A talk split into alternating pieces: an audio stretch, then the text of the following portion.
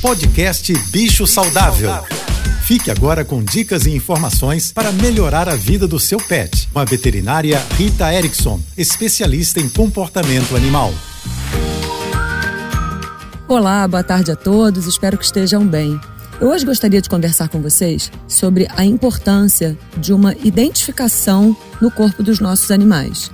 Na maioria das vezes, usamos coleiras. Uma coleirinha leve, que não incomode, e especialmente para os gatos, a gente deve evitar aquela plaquinha, porque eles costumam se incomodar muito com qualquer pendurucalho, qualquer coisa no corpo deles. Existem vários modelos disponíveis.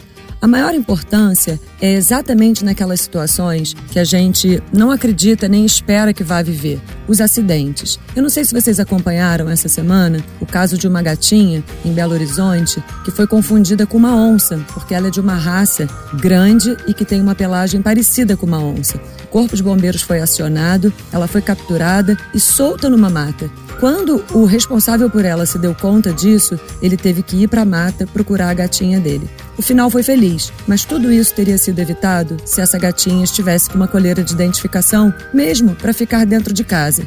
Existem até alguns modelos que a gente pode colocar um GPS para, em caso de perder o animal, facilitar o reencontro. A campanha dessa semana é Escove sempre os pelos dos seus animais. E se você quiser saber mais sobre cães e gatos, me siga no Instagram ritaerickson.veterinária. Um beijo e até amanhã.